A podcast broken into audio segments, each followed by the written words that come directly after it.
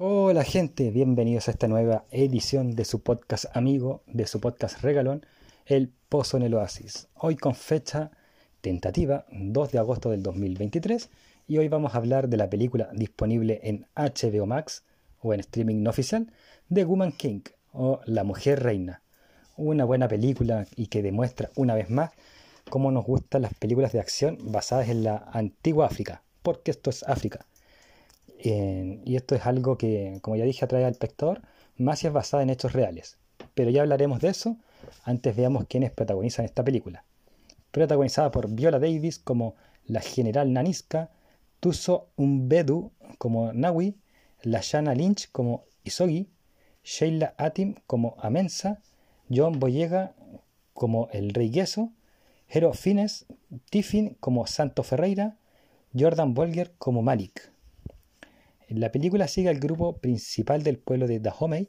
un pueblo africano que era independiente en la década de 1820, específicamente el año 1823. Lo destacado de este grupo militar, llamado las Agoji, es que era un grupo militar exclusivo de mujeres. Dentro de este grupo, de este grupo perdón, encontramos a Naniska,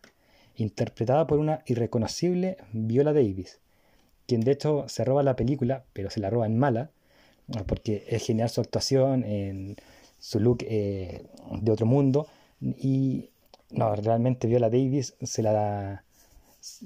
eh, destaca mucho acá. Eh, Naniska es una veterana de guerra al punto que ha entrado en la corte del rey,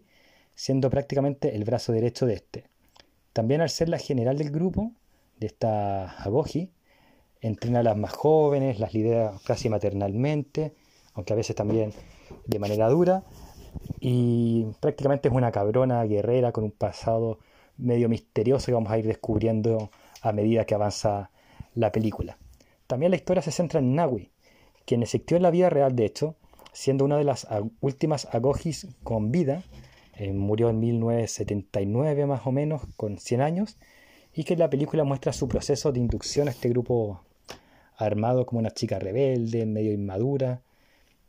no voy a contar más para que ustedes puedan ver la película que es brillante por sí misma, por sí sola. Al mismo tiempo vemos eh, cómo este grupo lucha por mantener con vida a Dahomey de, de guerras con otras tribus africanas, tratando de sobrevivir a los europeos que han logrado a través del comercio de esclavos sobrevivir Dahomey, pero ya no quieren tener como este comercio, quieren empezar a vivir con el aceite de palma que ofrece, que están fabricando. Entonces,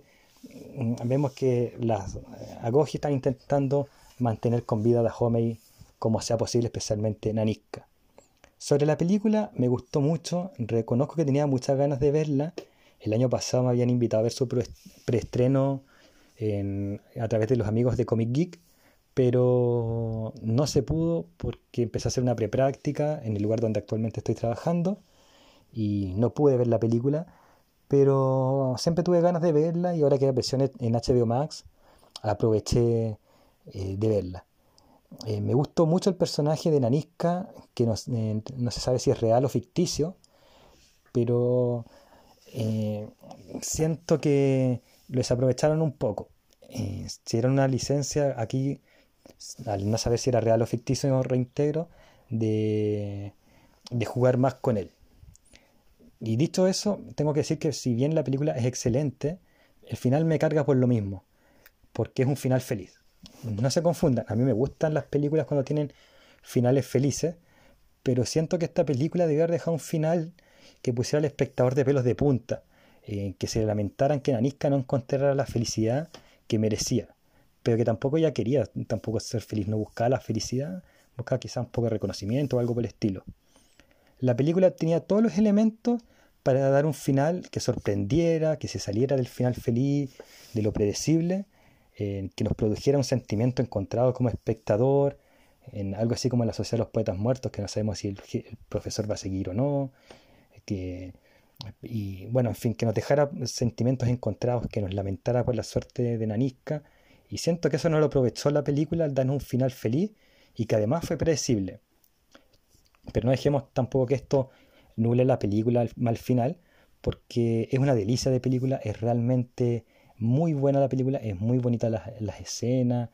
las de, las de acción, te dan adrenalina, Eh, el drama es bueno, no es una mala película, al contrario, es una muy buena película que merecía su espacio acá en el podcast y así como también de ser vista por ustedes, fiel escucha, podcast escucha. Y ese es el capítulo de hoy, espero que les haya gustado y recuerden seguirme en todas las plataformas disponibles de, para oír que son Spotify, Anchor u otros medios. Saludos y nos escuchamos en otra ocasión.